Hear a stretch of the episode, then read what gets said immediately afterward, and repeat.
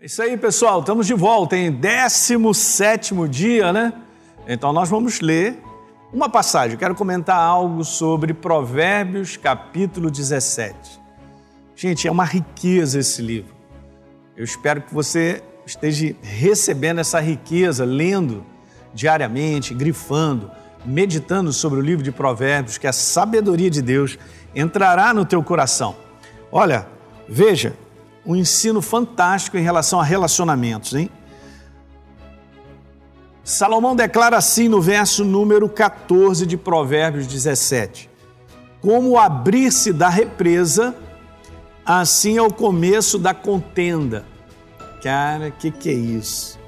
Desiste, pois, antes que haja rixas.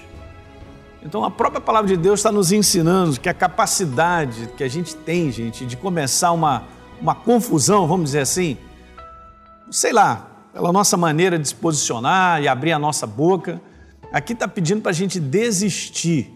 Porque quando chega a ter esse conteúdo de contenda, onde há confusão, divisão, é como abrir-se da represa. O negócio é rápido, o negócio enche e acaba arruinando tudo, né? Porque o conteúdo aqui é esse.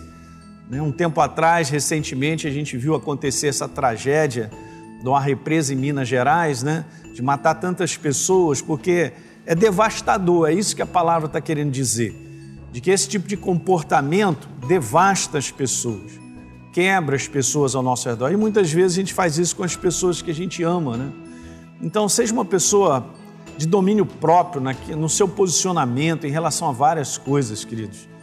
Entende? A nossa opinião em relação ao que as pessoas vivem, ela tem que ser muito limitada. A gente tem que entender o nosso espaço nisso aí porque senão a gente acaba querendo que as pessoas vivam aquilo que a gente acha e aquilo que a gente pensa.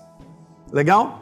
Não fica chateado comigo, eu estou te dando uma palavra legal para a gente aprender a viver de maneira liberta, de uma maneira refrescante, de uma maneira gostosa, né?